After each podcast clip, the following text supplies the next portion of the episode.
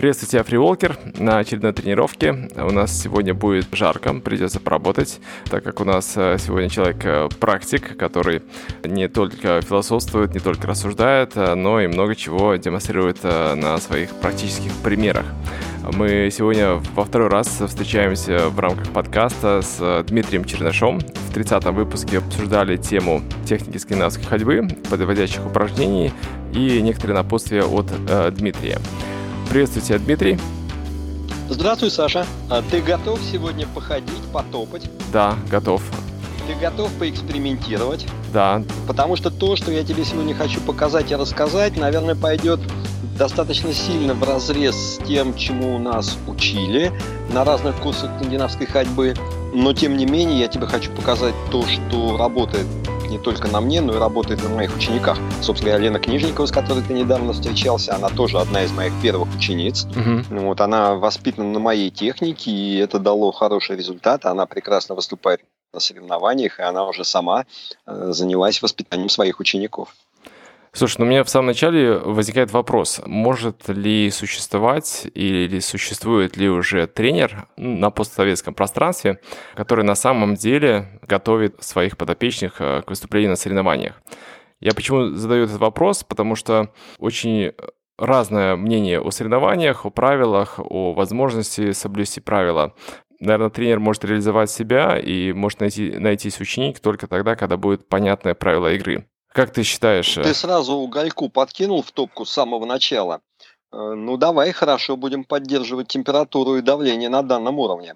Я не знаю лично никого, кого можно было бы назвать тренером именно по спортивной скандинавской ходьбе. Потому что до сих пор, как ты высказался, на постсоветском пространстве таковой нету. Или, скажем так, я ее вживую не видел. Я очень вдохновлен твоим недавним подкастом с Анджелем, Угу. Вот. Я с ним познакомился два года назад, собственно говоря, как и с тобой вживую, два года назад, когда мы с Денисом приезжали в Гродно на соревнования. Вот. И тогда мы с ним очень долго общались, долго разговаривали, мне понравился его настрой, и он меня вразумлял, что подожди, пена осядет, что-то вырастет из всего этого, и дальше пойдет нормальное развитие. А, по поводу тренера. Понимаешь, сложный вопрос. Я видел в действии только одного человека, который, по моим понятиям, достаточно близок к тренерству в скандинавской ходьбе. Это Александр Ильин. Настолько неутомимый, настолько ищущий, настолько сам вовлеченный в скандинавскую ходьбу, в бег, в разные физи- другие виды физической активности, но скандинавская ходьба для него это что-то вот то, что он развивает, в чем он экспериментирует. И он, наверное, может подготовить людей именно в плане скандинавской ходьбы. Кто может сделать это еще, я не знаю. Я знаю очень многих ходаков, которые являются хорошими спортсменами или инструкторами в других видах спорта перебью. А, мне очень понравилось э, определение у Александра Мамонтова э, в одном из выпусков, который мы делали. Инструктор — это как проводник э, в мир скандинавской ходьбы. То есть он сопровождает, он показывает, вот, а тренер уже ведет на определенный результат, помогает определить цели, задачи и способствует их достижению. С тобой сегодня затронем, наверное, такую щекотливую тему разграничения между здоровьем, фитнесом и спортом, как принято называть три разных направления в скандинавской ходьбе правильно, я считаю, что совершенно правильно это называют. А по поводу того, что сказал Саша Мамонтов, я абсолютно полностью с ним согласен. Быть э, тренером или назвать себя тренером – это вообще очень большая ответственность, и я бы постеснялся, вернее, посоветовал бы постесняться некоторым, не то что тренерами, а инструкторами это себя называть. То, то, что касается, возвращаясь к Саше Ильину, зная его вот уже много лет и признавая, вот для меня он абсолютно несомненный авторитет. А, и я знаю, что он может поставить задачи, он может расписать тренировки, он может вывести на определенный спортивный уровень. Вот никого другого такого, я не знаю, не хочу никого обидеть, просто с Сашей я занимался. С Сашей я занимался, и каждая такая тренировка – это дикий адский труд, но и великая радость. Ну, на самом деле, я признаюсь, я как-то э, задумывался над э, этим вопросом, тоже играли свои амбиции, глядя на то, как развивается э, беговой спорт. То есть есть тренеры, которые составляют планы тренировок, которые ведут к полумарафону, к марафону, и не, не находил ответа на вопрос, возможно ли это в скандинавской ходьбе. Как ты думаешь, вот учитывая веру Анжи, э, то, что соревнования выйдут на определенный уровень, когда, возможно, появятся и тренеры и, и необходимость в их услугах. Как скоро это может случиться? Давай начнем вот с чего. Что в своем развитии в скандинавской ходьбе я, наверное, как и очень многие, прошел этап, что вот я взял в руки палки, и первый раз я помню мой поросячий восторг, когда я десятку прошел быстрее, чем за полтора часа, ну, просто в обычном неспортивном режиме. И тут же меня потянуло на соревнования. Я съездил в Тверь, как сейчас помню, мой лучший результат на десятке был, по то ли час 12, то ли час 13. Вот. А потом я начал понимать, что у меня-то стоит ограничитель в голове. Я могу развивать скорость только до тех пор, пока я соблюдаю технику. Или мне кажется, что я ее соблюдаю. В Твери я сходил один год, я в Твери сходил второй год. Вот, и потом я понял, что я-то затормозился, то есть быстрее скорость я развить не смогу. То есть у меня один год был час 13, второй год там же в Твери на той же дистанции я сделал час 12, и все, я в это уперся. Но я посмотрел на других, которые просто носились, как угорелые. Я думал, ну что же я такой кривоногий, криворукий, я не могу людей догнать и обогнать. Я начал анализировать их действия.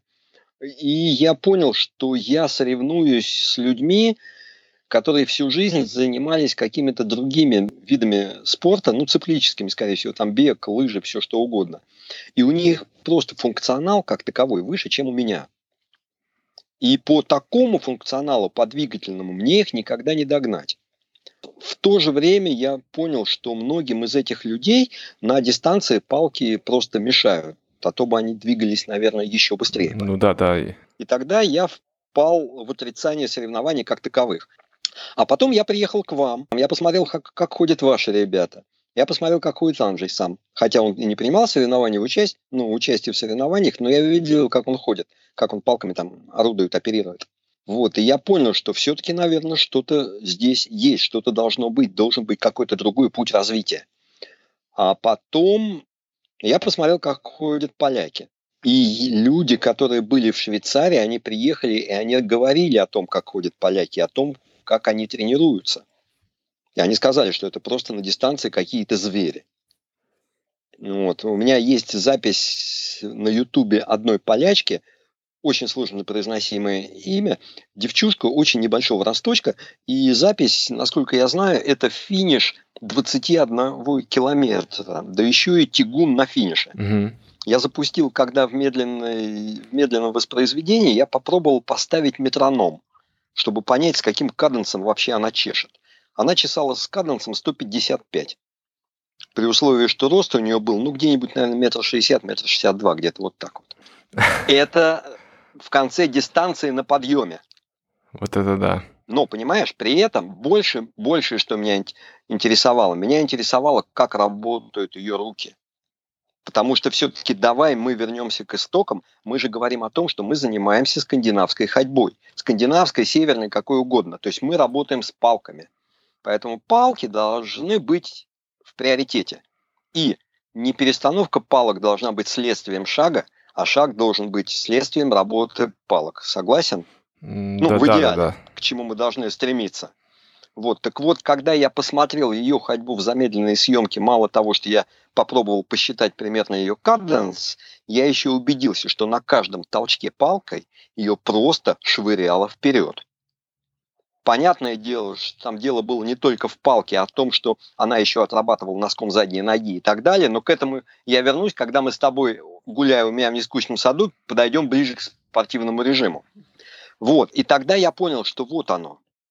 Вот оно. А потом одно, ты же сам знаешь, что все притягивается в свое время.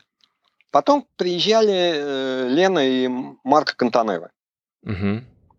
И тогда они показали то, что, в принципе, они не дают на семинарах в Москве, потому что, ну, это совершенно другое. И вот тут все стало на свои места. Но это адская работа. Ходить так, как показали они, это работа адская. Но если ее выполнить, то тогда можно говорить о том, что к нам пришла спортивная скандинавская ходьба. Когда очень много внимания обращается на проработку рук, на проработку спины, то есть на все те мышцы, на все те группы мышц, на все те движения, которые именно позволяют с помощью палки вытолкнуть себя вперед. Не выдавить, а именно вытолкнуть. Запустить себя в полет. И вот здесь становится важно все. Положение тела, наклон тела, там, поджатие каждой мышцы, отработка, углы рук, углы палок. Все, там, вот там пустяков нету вообще. То есть это э, реально реализу, реализуемая вот э, стиль ходьбы, э, который предполагает именно соревновательный темп. Да, но он абсолютно другой.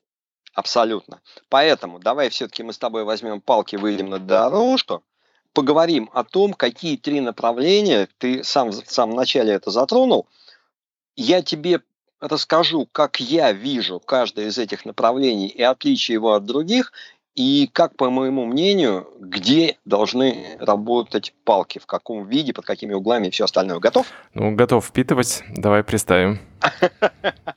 Давай попробуем. Давай начнем сначала. Давай начнем с того, как скандинавская ходьба вообще на постсоветское пространство появилась. Она появилась в виде прекрасной физической активности для э, людей пожилого возраста старшего и пожилого возраста. То есть тогда о спорте, о фитнесе никто вообще даже и не думал в приложении к скандинавской ходьбе. Вот людям дали палочки, и вот люди пошли. Люди пошли так не очень долго. Э, умные головы, они сразу обратили внимание на то, что здесь есть потенциал, и обратили это внимание именно на пожилых людей, что люди начали ходить, люди стали лучше себя чувствовать, там стали проходить какие-то болячки. Люди стали худеть, люди стали бодрее, румянее и так далее. И начали смотреть, как вообще это использовать для того, чтобы население привести в порядок. Обрати внимание, если ты помнишь, что основной постулат э, в начале скандинавской ходьбы был о том, что палка своим острием должна, ну как это говорится, разрезать шаг, вставать по центру тяжести. Да, да, да. Это прекрасно для режима здоровья, это прекрасно, если ты сейчас возьмешь палку и поставишь ее где-нибудь на 0,66, и поставишь ее именно так, под центр тяжести, руку там подсогнешь немного, чтобы палка встала где-то градусов под 45, под 50. И если ты на эту палку сейчас надавишь, то, конечно, у тебя не будет никакого движения вперед. Но ты почувствуешь, как у тебя появляется вытяжение вверх.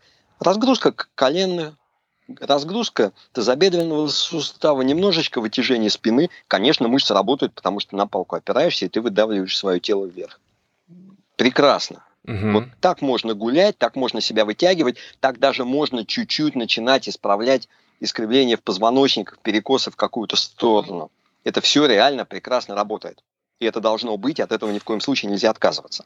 Ну, ну и при этом палка не является абсолютной опорой, она э, как бы такую среднюю часть, э, среднюю роль выполняет. Да, а, она выполняет среднюю роль, но она не дает никакого побуждения к шагу. Угу. То есть шаг сам по себе, а опора на палку сама по себе. Я помню Алексей Артамонов, когда был у тебя в выпуске, он тогда очень красиво и хорошо рассказывал о трехточной опоре, о четырехточной опоре, что-то там такое было у вас. Да-да-да. Вот, у него совершенно прекрасная теория. Вот, я его всегда слушаю с большим удовольствием. Сейчас, наверное, если он меня услышит, он будет бурно не соглашаться. Ну да ладно. И человек со временем действительно начинает разгружать себе опорно-двигательный аппарат. Я знаю, что сейчас э, начали применять скандинавскую ходьбу для тех, кто сделал замену тазобедренных суставов. То есть им надо обязательно расхаживаться, но при этом им нужно разгружаться. Угу. Прекрасно, это прекрасно работает. Вот у меня есть один из моих учеников, который реальные проблемы со спиной, и массажисты, остеопат не всегда могут с ним справиться. Так я его просто иногда прошу, постой, вот сделал шаг левой ногой вперед, обопрись об правую палку и просто повытягивай себя вперед. Вот, просто надо видеть, какое удовольствие у него на лице, когда у него идет это вытяжение. это нормально, это все работает. Это должно быть. Это вот одно из направлений, которое прекрасно действует. Но, как ты же сам знаешь, что как только наш человек начинает себя чувствовать немного лучше, все, он или забрасывает, или хочет двигаться дальше. Давай рассмотрим вариант, что человеку захотелось двигаться дальше, и все-таки он подумывает, что, ну, наверное, надо как-то увеличить нагрузку. А как можно увеличить нагрузку в скандинавской ходьбе? Значит, увеличить скорость э, или увеличить время тренировки или так далее и тому подобное. Ну, общепринятое мнение есть, э, что нужно увеличивать длину палок. Ну, очень многие спорят. Я знаю, например, что Андрей Викторович Волков, он категорический противник увеличения длины палок, вплоть до того, что он считает, что если палки фиксированные чуть-чуть отличаются от того размера, который тебе должен быть по формулам, то ее нужно пилить. Андрей Викторович, он большой мозг, он всю жизнь занимался как раз скандинавской ходьбой в формате здоровья и реабилитации. Ну, я сейчас больше декламирую, так, э, скажем, мнение обывателя. Мужчины, которые желают просто сразу получить большую нагрузку, ощутить. Вот тут я с тобой не соглашусь. Как раз обыватель редко задумывается о том, что можно удлинить палку.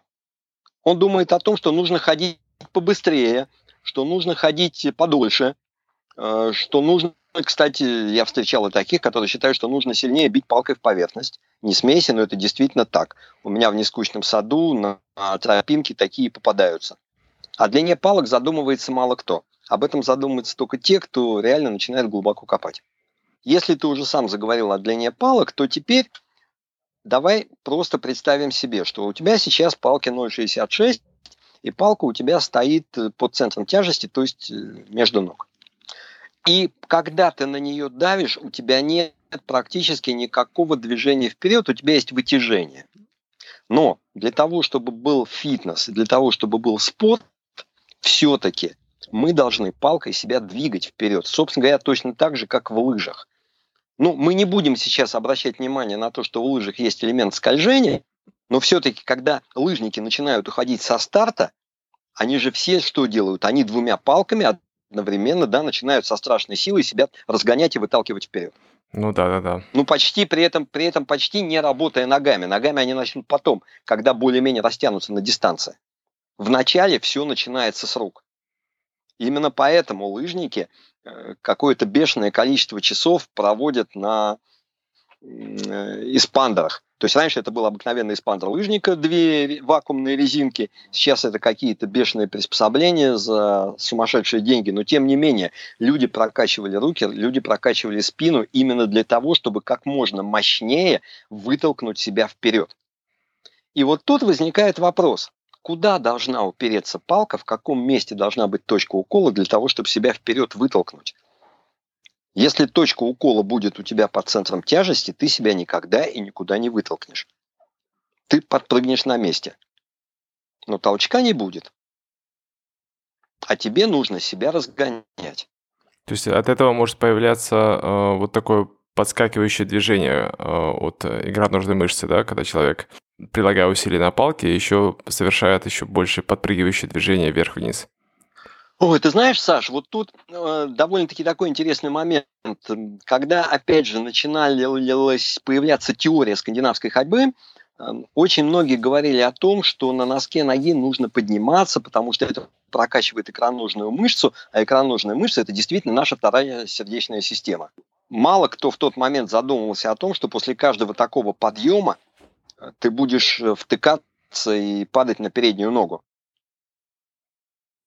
Потом к этому пришли и стали говорить, что нет, надо не подпрыгивать, нужно носком ноги выталкивать себя вперед. Но это потом пришло через там пробы, ошибки и так далее. То есть нормальный ход развития. Подпрыгивающее движение, да, оно идет как раз от того, что когда человек пытается перекатиться на стопе, он действительно подпрыгивает на носке ноги, потому что он делает это движение чуть раньше, чем надо. Угу. Вот, вот такие вот моменты. И понимаешь, вот таких моментов, таких нюансов, чем сложнее э, становится техника, чем э, больше скорости, чем больше силы, чем больше какого-то результата ты хочешь получить, тем этих нюансов становится больше, и на них нужно обращать внимание, и их нужно отрабатывать отрабатывать, отрабатывать, отрабатывать и отрабатывать. К сожалению, что у нас получается сейчас? Если посмотреть сейчас на соревнования, которые проходят, на регламенты, которые под эти соревнования пишутся, на правила, которые пишутся под эти регламенты, то все равно они отталкиваются от оздоровительной техники. Вот описание движения руки, когда описывается, что вперед должен выйти локоть, а назад должна выйти раскрытая кисть. Понимаешь, это описание движения практически выпрямленной руки или, как правильно говорить, руки в естественном сгибе. Но это оздоровительная техника. Если мы так будем ходить, реально мощно толкаясь, то организм умрет, я не знаю, с какой скоростью. Обрати внимание, а, те же самые лыжники, те же самые... Кстати, спортивные ходаки. Ты никогда не обращал внимания, что спортивные ходаки, чем быстрее они набирают скорость, тем больше у них сгибаются руки. Ну да, да, да. Вот, и уже практически на пике скорости, на пике скорости у них руки идут под прямым углом. То есть руки собраны в какую-то кучку. И получается вот какая интересная вещь именно когда руки согнуты, можно достигнуть толчка палкой максимальной силы. Моему хорошему доброму товарищу Алексею Артамонову очень не нравится, когда я сравниваю скандинавскую ходьбу с тягой гантели в наклоне. Ну и вообще вот со всеми такими упражнениями. На самом деле очень корректное сравнение, потому что достаточно взять гантель в 3 килограмма или гантель в 15 килограмм, и гантель в 3 килограмма прямой рукой ты совершенно спокойно поднимешь. Гантель в 15 килограммов ты на прямой руке не отведешь. Ты сведешь, ты согнешь руку в локте, но при этом за счет движения плеча у тебя будет очень мощная проработка спины. Ты дашь очень мощное усилие. Угу. А а легкой гантелькой на прямой руке, да, ты можешь делать очень долго такие хорошие ритмичные движения э, и продолжать их достаточно долго. И то, и другое хорошо. Но если мы говорим уже там о каких-то спортивных достижениях, то здесь нужен очень сильный, очень мощный и очень короткий толчок. Почему мы сгибаем руку? Мы сгибаем руку для того, чтобы э, защитить и вывести из-под нагрузки трицепс. На прямой руке трицепс выполняет функцию как раз э, вот удержания руки в этом положении. А трицепс достаточно маленькая, достаточно хилая мышца, в общем-то, угу. если ее специально отдельно не качать. А когда мы руку подсогнули, соответственно, увеличив длину палок, то есть вот это как раз то, что я посмотрел у поляков. У них руки согнуты почти под прямым углом.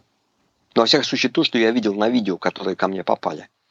И за счет этого они делают очень мощные, очень короткие такие злые толчки. Я их называю короткие злые толчки. Они не удлиняют шаг, они идут естественным шагом или даже, может быть, чуть-чуть покороче. За счет этого, да, они прекрасно толкаются и прекрасно, очень быстро двигаются. Тут еще есть один очень интересный момент. Если переходить к спортивной дисциплине, то смещается акцент работы ног. Ведь обрати внимание, когда мы ходим просто, мы идем за счет выноса ноги вперед, правильно? Мы вынесли ногу вперед, мы перенесли на нее вес тела, и потом мы выносим заднюю ногу. Да, да, да. В спортивном режиме все идет наоборот. Это уже приближается скорее к беговой практике. Работа идет за счет отведения ноги назад. А передняя нога а, ловит нас, чтобы мы не запахали, грубо говоря, носом. То есть передняя нога не выносится вперед, она падает под бедро. Точно так же, кстати, как и рука. То есть вынос вперед руки и ноги становится гораздо меньше. Вся основная работа начинается за твоим центром тяжести, за бедром, что называется.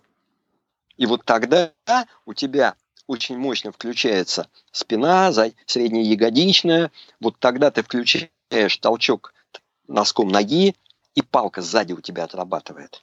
Понимаешь, идет смещение – если в оздоровительной практике, да и в фитнесе, в общем-то, ты идешь именно широко шагая, что называется, вынося ногу вперед, то здесь ты начинаешь смещать акценты. И вот это вот требует такой адской отработки.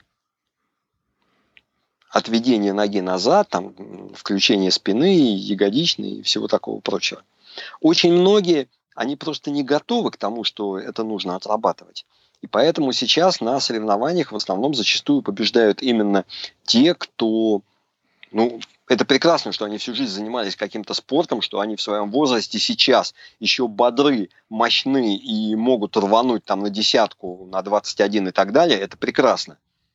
но они не технари в плане скандинавской ходьбы. Вот пусть не обижаются на меня, но это действительно так. Они работают палками, они делают отведения, они делают амплитуду, все хорошо. Но все равно палки вторичны. Там нет работы палками. А если взять некоторых особо э, быстрых и шустрых, то там вообще иногда палки и на землю не попадают. Ну да, я замечал таких ходоков, на которых обращают внимание судьи. Ну, наш Мелвин любимый. Вот у него палки иногда просто не долетают до земли, с какой скоростью он работает руками. Вот. И, понимаешь, что-то мы с тобой от здоровья перескочили сразу к спорту, но неважно. А суть-то в другом. Суть в том, что чем дальше точка укола от центра тяжести, тем действительно выше нагрузка, тем действительно у тебя получается преобладание движения рук над движением ног. То есть движение ног, оно становится следствием движения рук. И тогда ты получаешь действительно мощную работу э, именно скандинавской ходьбы. Другой вопрос, что сейчас очень сложно, очень тяжело э, оценить работу вот этого самого акцентированного толчка, как это описано в правилах и в регламентах. На сегодняшний день акцентированным толчком считается то, когда у тебя одна пара рука и нога разноименные одинаковое время находятся на поверхности. То есть, если у тебя сзади левая нога, у тебя должна быть сзади правая рука, и рука не должна оторваться раньше ноги. Угу. Вот это считается нормальной техникой, это считается тогда, что все хорошо. Где там толчок? Там толчка нету, его невозможно измерить, его невозможно понять. Да и плюс к этому, опять же, вот исходя из того, что я говорил выше, когда у тебя рука выпрямлена, ты не можешь мощно хорошо толкнуться. Ну, ты сможешь это сделать, но в какое-то короткое время, потому что потом все, потом у тебя полетит трицепс, и ты уже не сможешь работать дальше.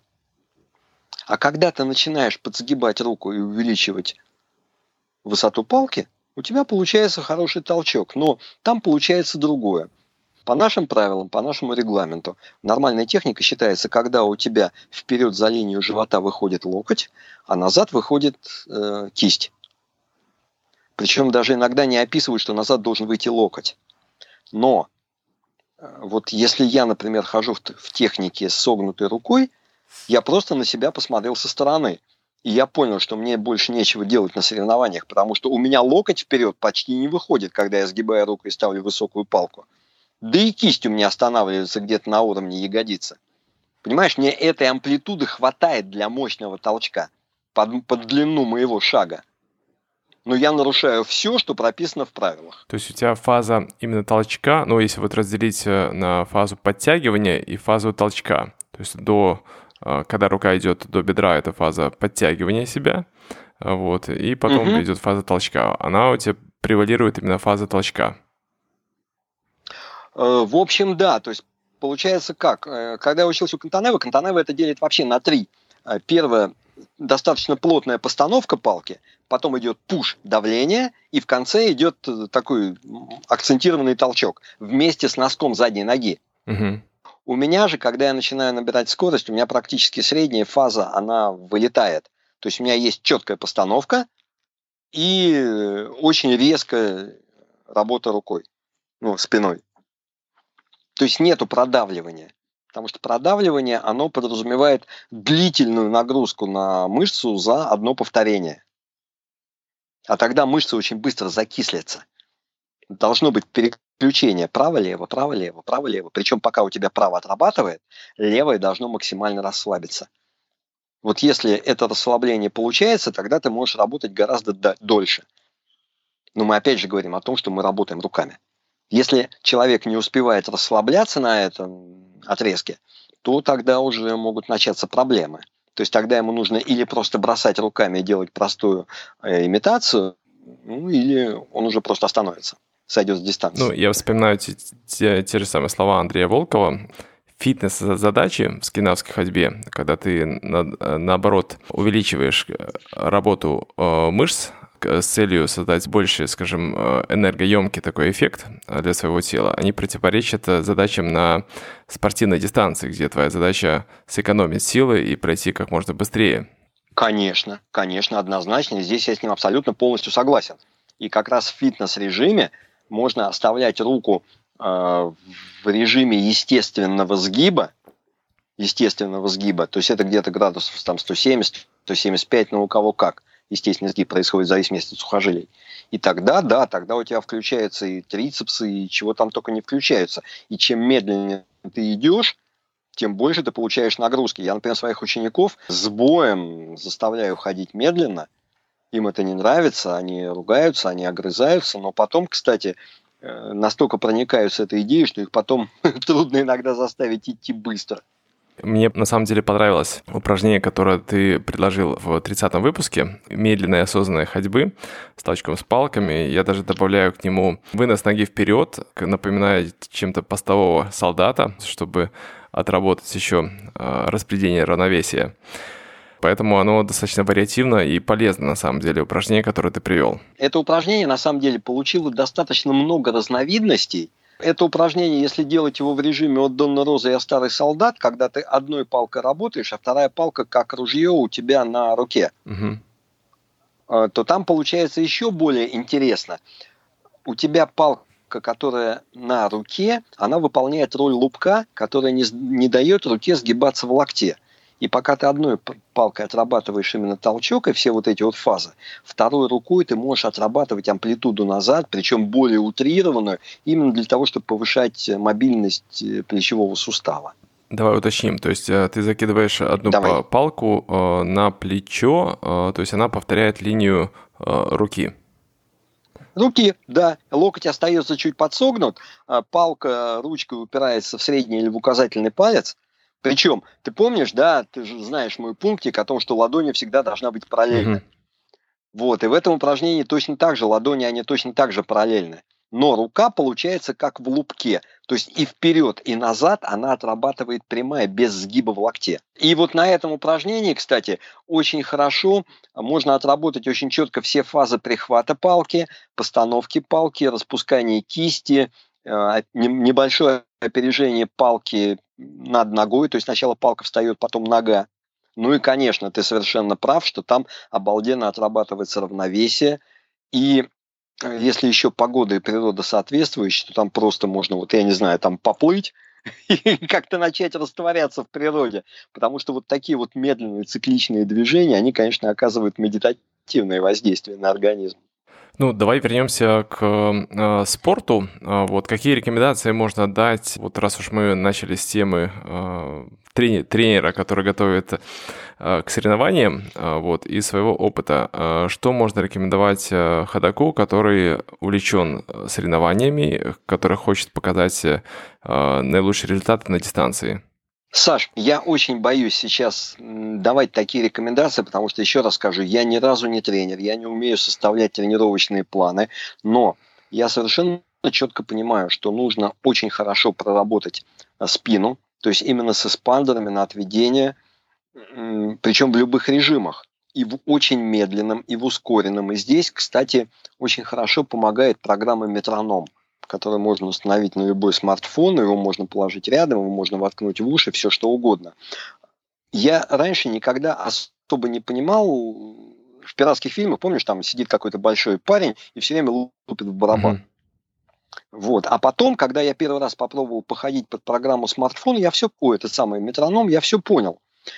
Когда ты включаешь музыку под ходьбу, ты можешь эту музыку интерпретировать как угодно если ты помнишь наше пионерское детство, ну я не знаю, застал ли ты его или нет, то под, быстрый, под быструю музыку можно с девочкой медляк запилить, вот, а под медленную, наоборот, можно зарубиться так, что там пыль будет лететь из-под подметок. То есть музыку мы интерпретируем так, как нам хочется это сделать в настоящий момент. А вот когда метроном или барабан, все, ты никуда от него не денешься. Он тебе колотит в мозг, и он задает тебе ритм. И вот в этом плане программа «Метроном», она прекрасна. Вот ты поставил себе там 120 ударов в минуту, и вот под эти 120 ударов в минуту, там, предположим, минут 40-45 пилишь. Ну, там, предположим, ты готовишься к пятерке, да? Вот, потом ты начинаешь наращивать. Но, конечно, Лена Кантанева сейчас, слышав эти слова, она меня, наверное, прибьет. э, функциональные должны быть тренировки, они должны быть разноплановые, они должны включать в себя и интервальные движения, и Работа, опять же, с эспандерами. Работа с эспандерами не только на руках, но и на ногах на отведение. Потому что, когда Лена и Марка приезжали, они нам очень долго и вдумчиво объясняли, что именно отведением ноги создается более мощное движение. То есть тогда получается целый массив движения, которое тебя выталкивает вперед. Выталкивает вперед. Но это нужно поймать и отработать его синхронность этого движения. Ее нужно отрабатывать на медленном когда у тебя все встанет, то есть, понимаешь, выстроить логическую цепочку, возвращаясь к, нам, к тому нашему с тобой подкасту, осознанное движение. Вот ты должен его осознать, и ты должен включить, чтобы каждый, ну, каждый маневровый двигатель должен включиться в свое время, скажем так. И вот когда у тебя все это сойдется воедино, ты просто себя действительно реально выстрелишь. И здесь, конечно, здесь нужно держать тело, здесь нужно держать наклон туловища к земле, чтобы гравитация тоже помогала и тянула тебя вперед. То есть очень много факторов, очень большая работа. Понимаешь, сейчас уникальный момент. В скандинавскую ходьбу пошла молодежь. Молодежь заинтересовалась. Молодежь почувствовала, что в этом что-то есть. Естественно, молодежь э, подтянется к соревнованиям. Твоя почитательница Надежда, а сейчас она моя ученица, Э, на последние тренировки, вот они сейчас уехали в отпуск, на последние тренировки, то есть мы отрабатывали, отрабатывали технику, и тут смотрю, у нее глазки так слегка загорелись, и у ее подруги, Дим, а погонять это как? Я говорю, ну давайте погоняем вот здесь по аллее. То есть, понимаешь, все, они уже думают о том, что можно погонять, можно принять участие в соревнованиях, хотя бы попробовать. И ты сам понимаешь, что когда они этой крови почувствуют, вкус этой крови, все, их уже не остановить. Но что получается? Люди, которые вот с такими намерениями благими приходят э, в спорт, в спортивную скандинавскую ходьбу, вернее нет, в соревновательную, спортивную у нас еще нету. Есть два варианта. Или эти люди прекрасно понимают, что они соревнуются только сами с собой, тогда у них получаются четкие задачи, четкие цели, э, планы, и они это отрабатывают, они над этим работают.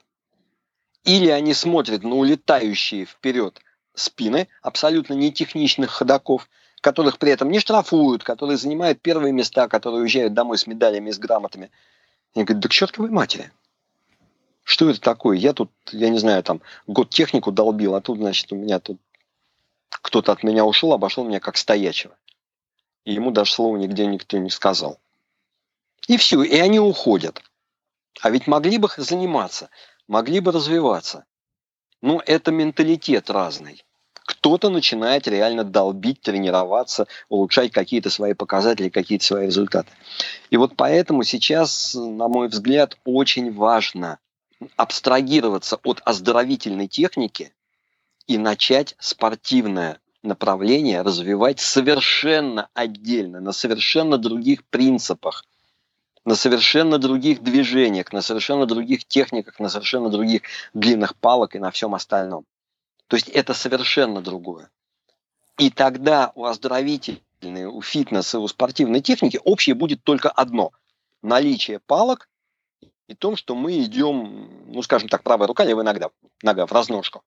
Смешно, наверное, сравнивать э, человека, который бегает утром по бульвару, да, там чуть-чуть трусит, для того, чтобы разогнать утреннюю кровь, и человек, который гоняет марафоны. Они же оба бегают. И попробуй сказать, что и тот, и другой не бегуны. Они бегуны. Но только абсолютно разные методы тренировок, абсолютно разные движения. Есть общие вещи. Кроссовки, трусы, гетро. Все, на этом сходство заканчивается. Здесь должно наконец появиться то же самое. Это как трекинг отнесли как отдельному направлению. Ты клонишь к тому, что скандинавская ходьба тоже может разделиться на два, как минимум, вида своей, своей характерной техникой и даже экипировкой. Нет, экипировка, понимаешь, экипировка, она одна и та же. Должны быть хорошие палки. Палки изменятся, ну, допустим, в сторону увеличения длины или каких-то своих характеристик особых? Ну, то, что для соревнований нужен карбон, это понятно, это не вызывает никаких сомнений. Нужны ли при этом, чтобы они были гнутые, как Excel делает, я не знаю. Я вот, честно говоря, не проперся этой идеей, хотя Саша Мамонтов э, обожает гнутые палки, ходит с ними, получает от этого дикое наслаждение. Ну да, в общем-то там, посмотри, изменен угол э, направления, и ты условно ставишь э, ближе к центру э, своего шага, а толкаешься как будто от дерева, то есть чуть позади. Да, да, плюс к этому вот эта изогнутость палок, она компенсирует немного, потому что, понимаешь, если ручку палки сжать в руке крепко, то палка-то не становится под 90 градусов к предплечью. Она же опирается на подушечку большого пальца, и поэтому она уходит где-то в угол там градусов 50. А искривленная палка, она все это нивелирует. Но, опять же, то есть это должен быть карбон. Должен ли это быть абсолютный фикс, я не знаю. Возможно, да. Хотя вот, например, те же самые лейки Speed по Серварио, ну, к сожалению, с которыми мы, по-моему, простились уже благодаря немцам, они вполне спокойно выдерживают, потому что сегодня, опять же, у тебя э, летняя обувь, завтра у тебя зимняя обувь и немножечко другой грунт, а эти 2-3 сантиметра, они могут сыграть э, свою роль. То есть тогда под каждую вот эту вот вещь нужно будет э, менять технику реально. Я уточню для слушателя, речь идет о палках, э, которые внешне напоминают цельные и вверху имеют э, ручку, э, называемую лифт, которая позволяет отрегулировать там, на 5-10 сантиметров длину палок в зависимости от темпа движения, либо от поверхности, по которой двигается ходок. Ну да, эти палки не совсем вышли. Сейчас э, Габель делает много таких палок. Вот. Я думаю, что леки в том или ином виде к этим палкам все равно вернутся. Потому что эта идея-то на самом деле очень хорошая. Вот. Э, и экипировка, поэтому, ну да, наверняка там будет что-то другое. Скорее всего, это могут быть там другие темляки, другие перчатки. Сложно вообразить. Но, понимаешь, это все вторично. Первично это то, что нужно создать методику и подготовить инструкторов именно по спортивному, по фитнес-направлению. Потому что, понимаешь, сейчас доходит до абсурда и до смешного. Мы с тобой сейчас гуляем по нескучному саду, сейчас темно и уже не очень видно. А у нас здесь регулярно появляется группа из ворд-класса. Ворд-класс подцепил этот модный тренд, скандинавская ходьба, все круто. Я очень много таких людей вижу. Я вижу, что идет инструктор, молодой красавец, такой с осиной талией, широченной спиной – он несет перед собой палки. Он их действительно несет. Он их ставит, то есть получается идущая табуретка. То есть по ровной поверхности идет парень, который ставит палки перпендикулярно земле перед собой. За ним идет 3-4 девушки, которые с восхищением смотрят на его спину, но палки несут точно так же. Полное непонимание ими процесса скандинавской ходьбы я увидел тогда, когда понял, что они по достаточно мягкому грунту идут в резиновых башмачках. То есть людям сказали, все, скандинавская ходьба в тренде, там северная ходьба, новый образ жизни, еще там какие-то лозунги. Ага, мы занимаемся скандинавской ходьбой, вперед. У меня сейчас появилась одна ученица, она инструктор в ворд-классе. Она закончила курсы, э, по-моему, у Кристины, кстати. Вот, и вот она приезжала к нам, покупала палки, она сказала, а показать можете? Я говорю, ну, могу. И я понимаю, что вот девочка, она вцепилась, ей интересно, она хочет. Но вот процесс ходьбы, я говорю, а вы уже занимаетесь? Она говорит, да, я пытаюсь с кем-то заниматься. Но вот это вот пытаюсь, то есть человек сам до конца еще не понимает всех тонкостей, всех вот направлений движения, как оно что должно работать а он уже пытается это на других сделать. Э, не помню кто, э, в таком споре мне пару лет назад сказал, ну что ты, что ты, ну получил человек инструкторский сертификат, ну он же хочет, он будет развиваться, он будет ходить, он научится. То есть он уже получил инструкторский сертификат, он научится. Ну хорошо, он же сейчас будет на ком-то учиться, он сейчас будет кого-то тренировать, он сейчас будет кому-то передавать какие-то знания, а, и, скорее всего, еще и денег за это захочет получить. А что потом делать с тем и с теми, на ком он тренировался? Что-то я не видел желающих пойти к первокурснику стоматологического института, да, и полечить у него зубы, пока он учится и хочет научиться. Я, конечно, понимаю, что скандинавскую ходьбу с зубами сравнивать сложно, но, в общем-то, аналогия такая же. То есть у людей желание есть, а опыта и понимания нету. И вот что с этим делать, тоже достаточно непонятно. Но вот то, что вытворяет World Class, э, вселяет печаль, потому что, понимаешь, идет дискредитация скандинавской ходьбы. Вот что самое страшное. То, что некоторые люди ходят без техники, да бог с ним, пусть ходят. Вышли из дома, молодцы. Захотят научиться. В конце концов, ходить и гулять – это тоже очень полезно. Но когда люди видят вот такое, или вот там вколачивающие палки, или что-то еще, люди начинают э, понимать, что что-то не так, э, испытывать какое-то недоумение. И вот это вот хуже всего. Ты же сам понимаешь менталитет нашего народа, что один негативный отзыв перевесит 10 положительных. И когда кто-то скажет, да фигня, это все ваша скандинавская ходьба, мне от нее стало только хуже, послушают его, а не тех десятерых, которые скажут, слушайте, да вы что, это круто. Вон, посмотрите, какие стали здоровые и румяные. Вот это вот очень обидно. И, к сожалению, сейчас вот это происходит, когда пытаются проводить соревнования. Потому что пишут регламенты, пишут правила. А финалом получается, что мало кто соблюдает технику. Технари, как правило, приходят последними. Э, бегунов и не соблюдающих технику практически никто не, дис, не дисквалифицирует или не наказывает, в, за исключением самых крайних случаев. Ну и все. И люди, которые долбили технику, они начинают недоумевать, что происходит. Вообще, зачем тогда все это? Слушай, ну еще мне напрашивается вопрос по поводу достижимого результата. Перенести наш разговор в плоскость э, материальную, скажем, э, заработка. Вот пилатес продается, йога продается, кроссфит продается, бокс продается, вот, а скинавская ходьба вроде как просто учит ходьбе, да, и многие не понимают, за что тут платить, да, то есть за какой результат э, нужно платить. Да, есть, находятся вдумчивые Э, любители, фанаты скинавской ходьбы, которые идут дальше, знакомятся с э, грамотными инструкторами и на самом деле достигают вот того эффекта «Вау, Возможно, с этим э, связана еще такая дискредитация э, самой скинавской ходьбы и отсутствие здесь определенного э, рынка услуг, э, которые, которые бы достойно оплачивались. Хороший вопрос, и, в общем-то, тема созвучная с тем, о чем ты говорил с Максом Прощенко. У, Мак, у вас тогда, кстати, с Максом получился достаточно, ну, такой, Макс вел жесткий достаточно разговор, потому что некоторые, ну, в некоторых моментах он просто там срывал маски и говорил слегка нелицеприятные вещи, но вот тема была совершенно прекрасно поднята и Максом прекрасно преподнесена.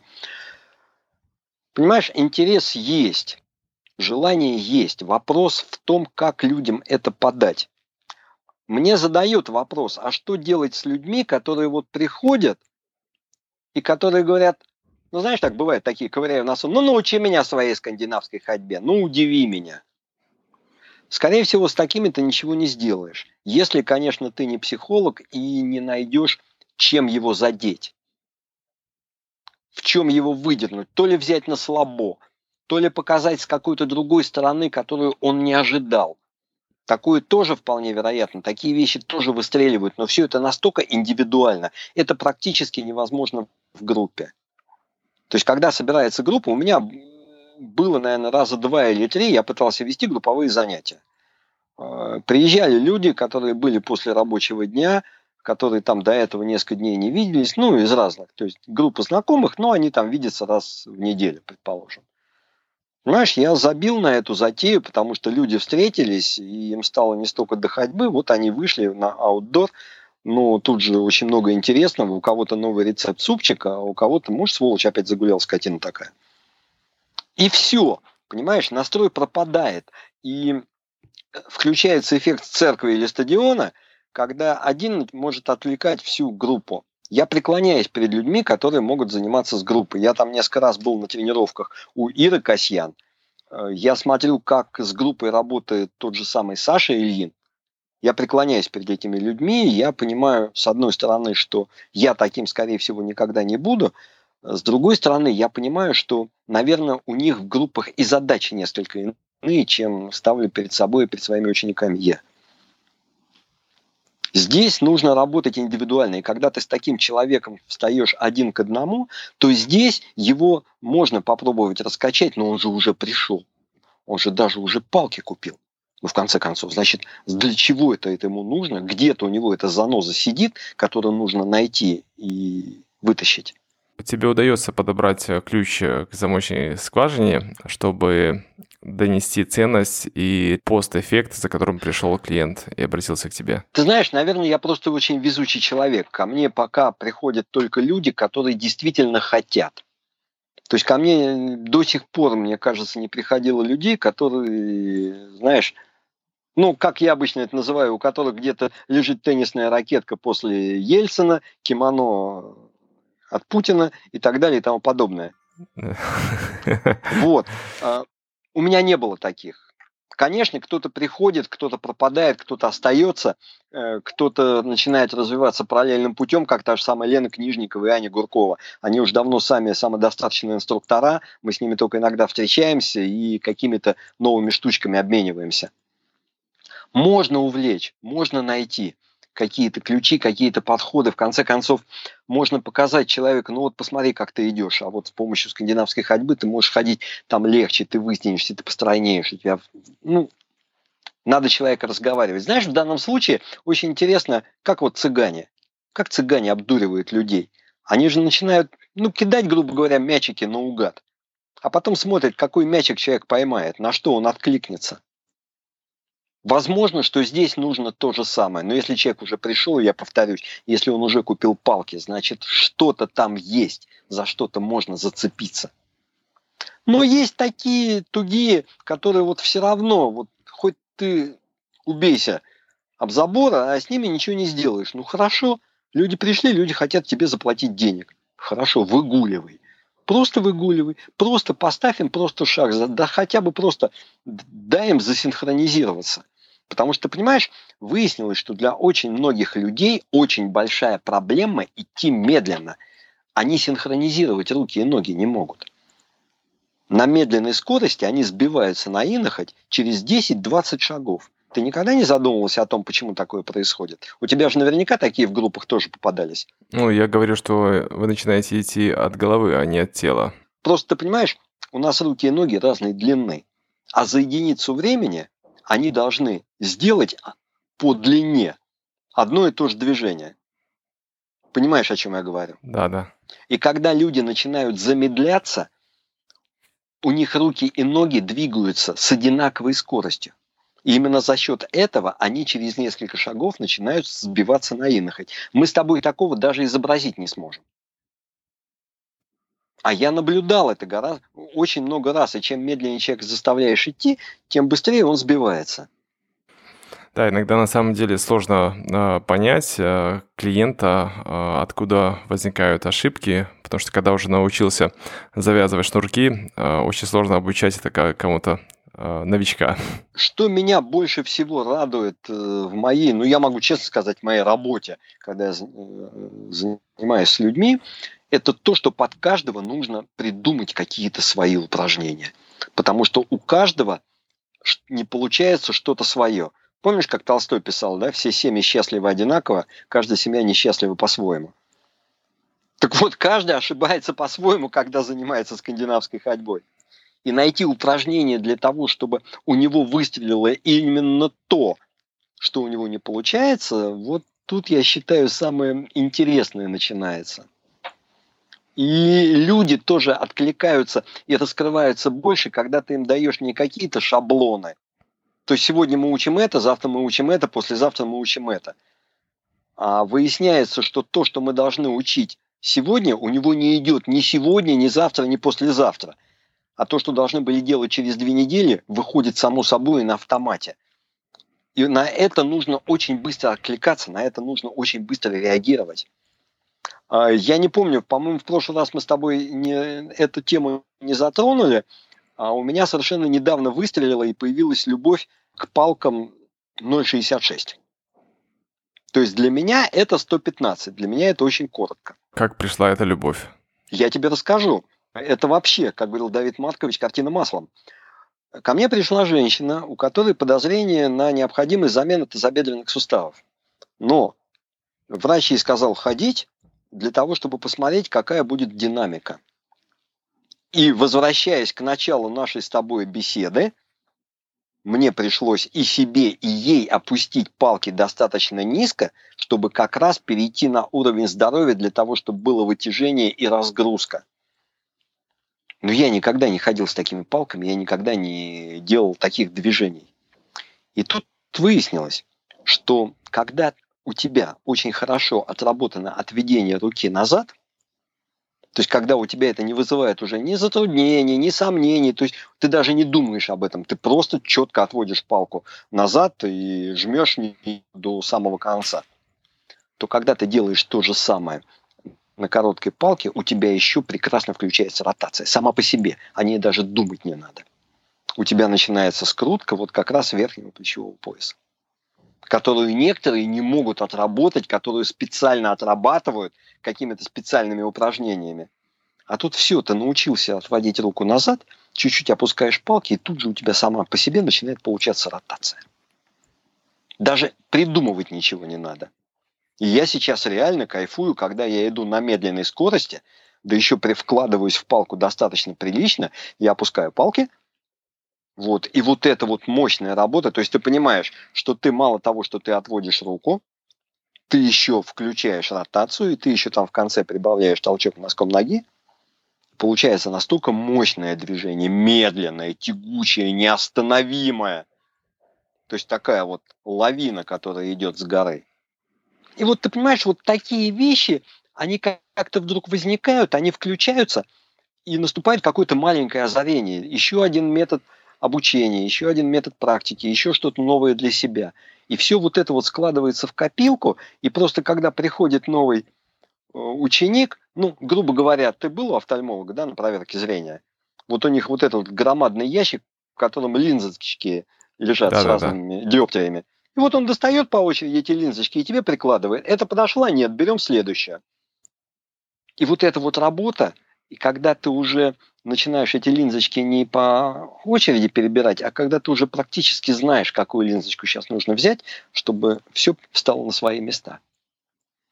И тогда человек начинает действительно потихоньку раскрываться, когда он видит, что перед ним не такой, не молодой кутенок, который вот хочет что-то добиться, но не понимает, как это сделать, а который реагирует именно на него, именно, опять же, возвращаясь к тому нашему разговору, не ты своему ученику что-то задаешь шаблонное, а ты выстраиваешь шаблон под задачи этого конкретного ученика. Вот это вот самое ценное.